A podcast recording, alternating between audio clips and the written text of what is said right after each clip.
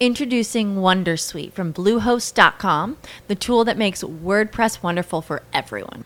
Website creation is hard, but now with Bluehost, you can answer a few simple questions about your business and goals, and the Wondersuite tools will automatically lay out your WordPress website or store in minutes. Seriously. From there, you can customize your design, pick your brand colors, and add blocks. No custom theme or coding required. You'll get content suggestions that you can keep or revise, and with Yoast SEO built in, we automatically help you get found in search engines. From step by step guidance to suggested plugins to an AI powered help bot. Our built in tools make WordPress wonderful for everyone. Maybe that's why Bluehost has been recommended by WordPress.org since 2005. Whether you're a beginner or a pro, you can join over 2 million Bluehost users.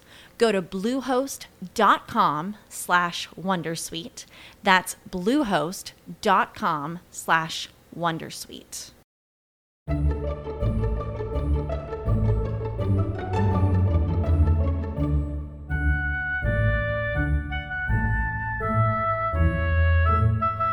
Hola, esto que vais a escuchar es el capítulo 17 de Trasteando en la Escuela del 8 de diciembre de 2017. Bienvenidos a Trasteando en la Escuela. Yo soy Marta Ferrero y este es el podcast que acompaña al proyecto Trasteando en la Escuela. Nuestro protagonista hoy es doctor en educación y psicólogo. Se llama Rafael Guerrero y dirige el Centro Darwin Psicólogos. Con él vamos a hablar del trastorno del déficit de atención e hiperactividad o el TDAH. Vamos con la entrevista de Trasteando. Y bueno, queríamos hablar contigo de muchos asuntos, a ver de, cuántos nos da tiempo. Eh, lo primero, eh, cuéntanos un poquito a qué se dedica el, Centro Darwin.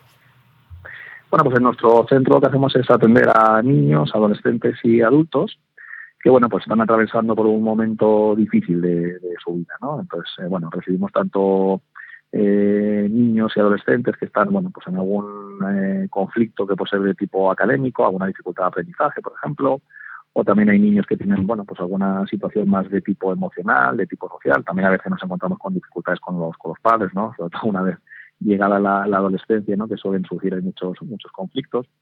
Y bueno pues un poco eso es lo que solemos trabajar no eh, trabajamos con niños con, eh, con TDAH eh, también con depresión ansiedad situaciones traumáticas. Entonces bueno intentamos desde, desde el cariño, la paciencia y el, y el tiempo, bueno, pues acompañar y ayudar a, estas personas que están pasando por un, por un momento delicado ¿no? de, su, de su vida. Eh, cuéntanos cómo, cómo, definirías o cómo le explicas a una familia que, que, llega y a la que le tienes que contar el diagnóstico de su hijo como, como TDAH. Eh, ¿Cómo les explicas qué es exactamente?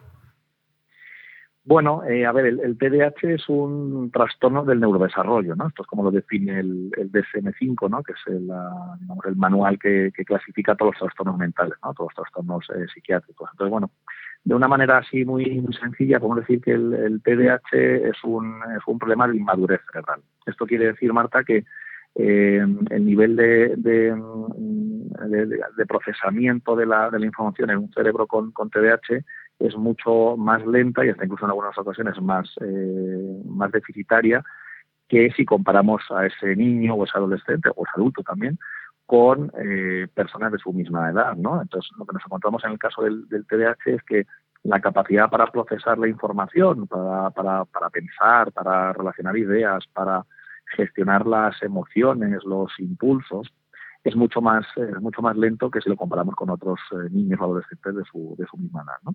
Y todo eso, bueno, pues desemboca en lo que todos conocemos, ¿no? Del TDAH, ¿no? Porque mi hijo tiene dificultades para concentrarse, para prestar atención, tiene dificultad para gestionar bien sus, eh, sus emociones, tiene muchos conflictos a nivel eh, social, eh, dificultades también en su memoria operativa, es muy impulsivo, es muy hiperactivo, no, no, no puede parar quieto. Entonces, bueno, eso es todo lo, lo que se ve, ¿no? Que eso es más observable, más, más externo, ¿no? Solo podemos ver todos pero en realidad la raíz del, del TDAH es, es, un, es un cerebro que va mucho más, eh, mucho más lento en su maduración que mm, bueno, lo que se supone que debería ir, ¿no? Mm, ¿Y es una cosa que, que se puede corregir o hay que aprender a vivir con ese, con ese problema? Bueno, el TDAH, Marta, es un trastorno crónico. Esto quiere decir que, bueno, pues el TDAH nace y se desarrolla con esta, con esta patología, con este trastorno, ¿no? Un trastorno eh, psiquiátrico. lo que nos, los profesionales que trabajamos con personas con, con TDAH decimos es que lo que tiene, como tú bien decías, ¿no? lo, que tiene que aprender un niño, un adolescente o un adulto con, con lo que tiene que aprender a hacer es a adaptarse de manera mejor, de manera más, más adaptativa a su, a su entorno. ¿no? Entonces, la patología está ahí, la patología va a estar ahí toda la vida, no, no es algo que de lo cual uno, entre comillas, se pueda curar, ¿no? No es como un esguince, que bueno, pues uno durante un tiempo está convaleciente y pasado eh, unos días, unas semanas o unos meses, pues uno ya puede volver a su actividad normal. No, el, TDAH es un trastorno crónico, no, no, no, tiene, no tiene cura, no, no es que me guste el concepto de cura, pero bueno, para que nos entendamos.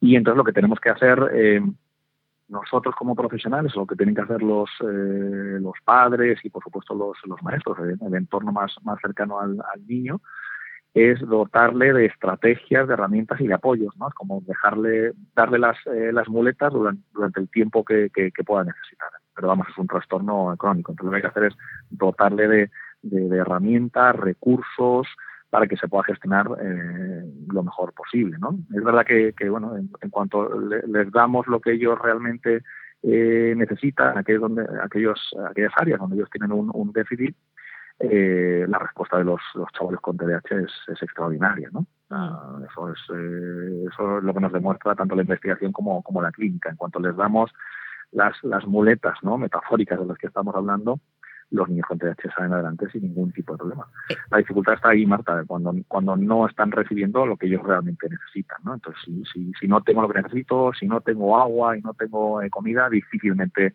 puedo salir adelante.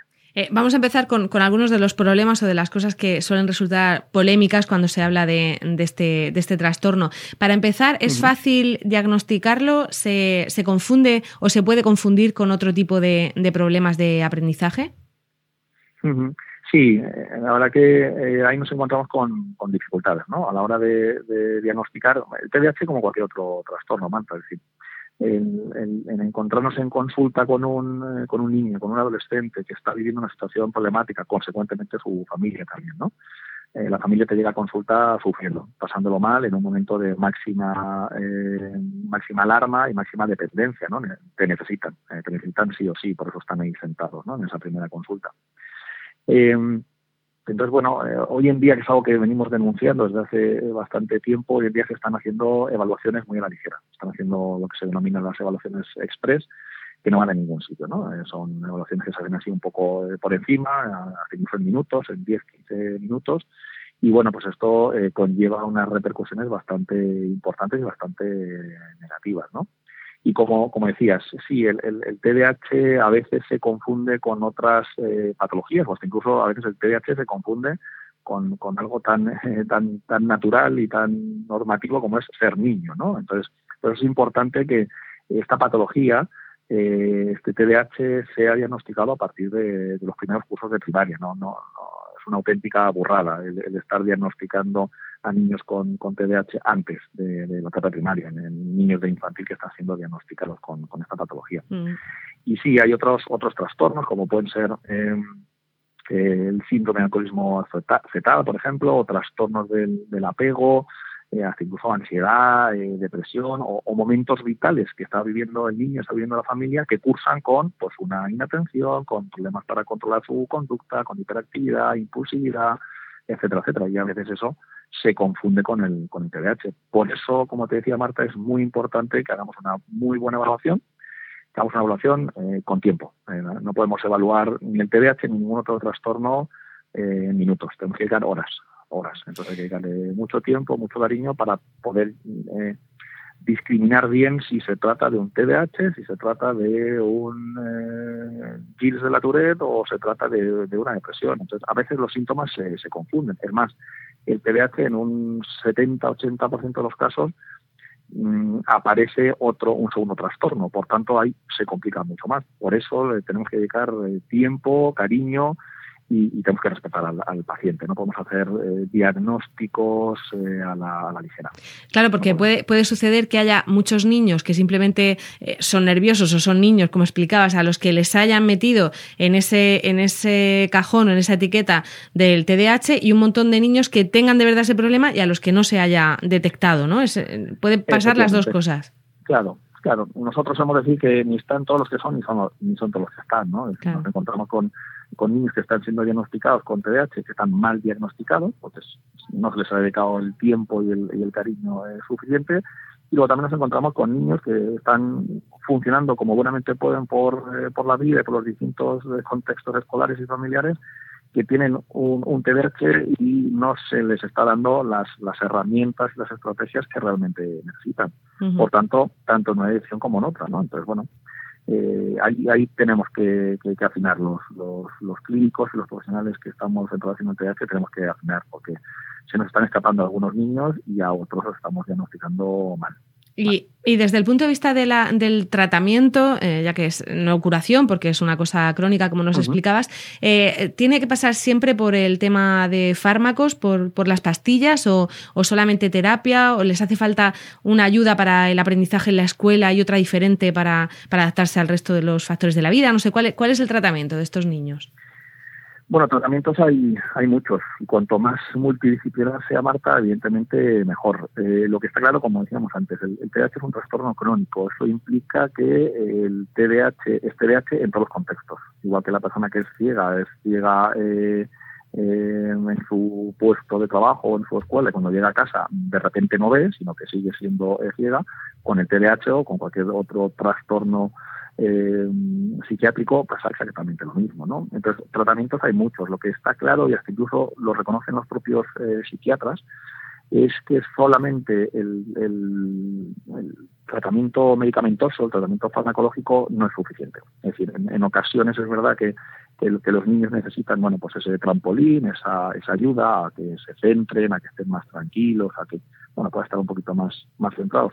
A veces eso es, eso es necesario, y ahí están los, los médicos, los neurólogos, los pediatras, los psiquiatras para, para medicar eh, esa farmacología, pero es insuficiente. Eh, esto es algo que, a lo que todos eh, llegamos a esta misma conclusión. ¿no?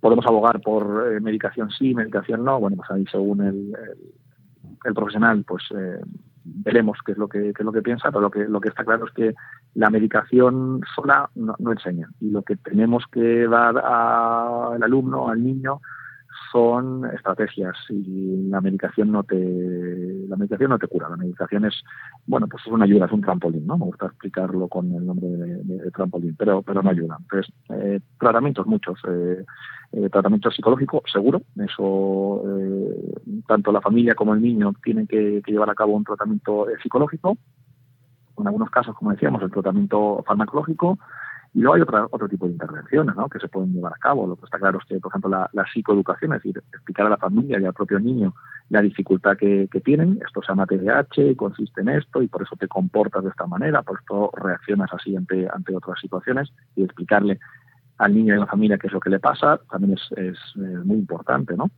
Que los padres informados, eh, evidentemente. Entonces, bueno, tratamientos eh, eh, existen, existen mucho. Lo que está claro es que el tratamiento psicológico, eso tiene que estar en, en todos los casos, ¿no? Y bueno, que todos estemos formados, ¿no? que tanto los padres como los profesores como el propio niño, pues eh, que, que, sepan qué es esto del TDAH, qué implicaciones tiene para, ajustar bien las expectativas. ¿no? Bueno, y ya para terminar, eh, hace 30 años nadie había oído hablar del TDAH. Eh, no sé si es una cosa que ahora mm, oímos hablar mucho y hay muchos, muchas personas diagnosticadas porque sabemos lo que es, o, o, hay más. Quiero decir, hace 30 años también había mucha gente que tenía TDAH y no lo sabíamos, o, o está subiendo por algún motivo el número de, personas afectadas por esto? Bueno, eh, los, números son más o menos estables, es decir, eh, nos estamos encontrando con que ahora mismo, Marta, vivimos en la era de la información, la era del clic y todo está, todos estamos informados, ¿no? Hace, eh, hace décadas o incluso hace, siglos nos encontramos con que solamente la, Iglesia, por ejemplo, era la que tenía el, el, conocimiento, ¿no? Tenía toda la información hoy en día eh, nos encontramos con que la, información está a golpe de un, clic, ¿no? Entonces todos podemos eh, acceder a, muchísima información y, además muy, muy variada, ¿no? Mm. Bueno, pues esto es como si nos hacemos la, la, pregunta de, bueno, últimamente se escucha mucho el concepto de bullying y el concepto de niños que están siendo abusados, por ejemplo, ¿no? abusados sexualmente, no otro tipo de, de, dificultad, ¿no? Bueno, eh, esto ha existido siempre, desde luego. Lo que pasa es que bueno, hoy en día estamos mucho más eh, concienciados, estamos mucho más eh, con la alerta eh, puesta y bueno, pues es verdad que se diagnostica no solamente más TDAH, sino que también se diagnostica otro tipo de dificultades, patologías o, situaciones. ¿no? Hoy en día estamos muy alertas con, con muchas situaciones a nivel social, cultural y, educativo, ¿no? Pero los números no, no, no han variado, ¿no? Los, las ayudas, las muletas que que tenemos hoy en día no son las que había hace ni 30, ni 40, ni, 50 años. Eh, eh, también es verdad que hablamos mucho de, niños con TDAH y no se habla mucho de adultos con, con TDAH. Claro.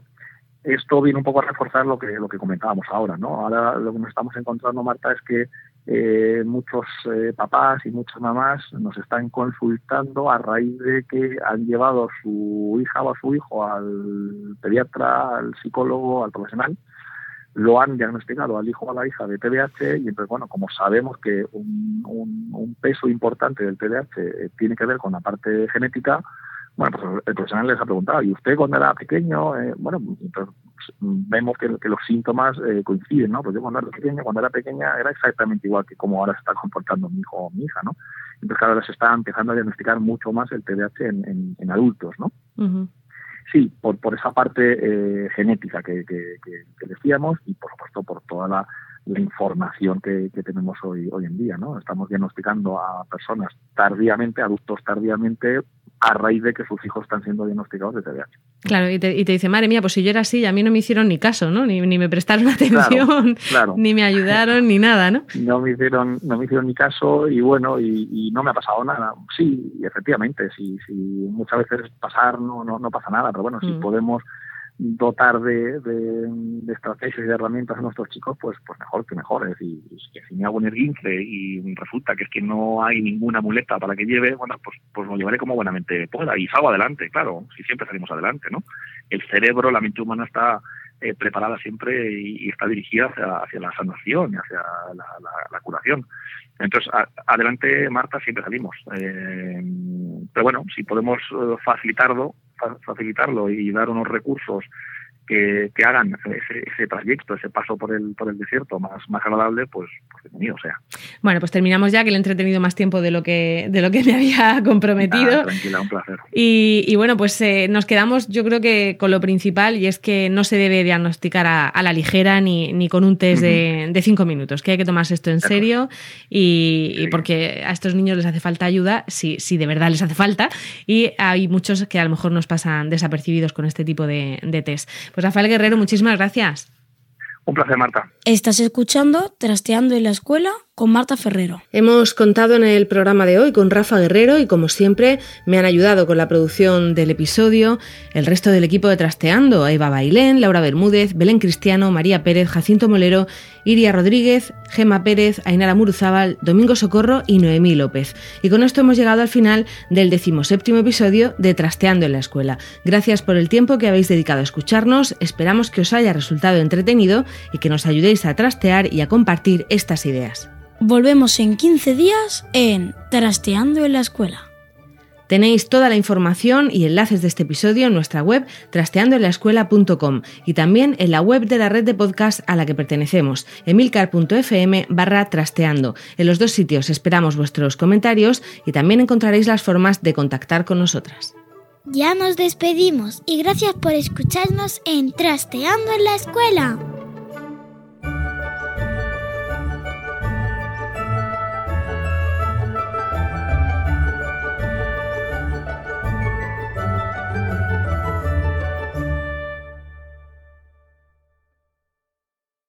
Judy was boring. Hello. Then Judy discovered ChumbaCasino.com. It's my little escape. Now Judy's the life of the party. Oh, baby, Mama's bringing home the bacon. Whoa, take it easy, Judy. The Chumba life is for everybody. So go to ChumbaCasino.com and play over 100 casino style games. Join today and play for free for your chance to redeem some serious prizes. ChumbaCasino.com. No purchase necessary. Void where prohibited by law. 18 plus terms and conditions apply. See website for details.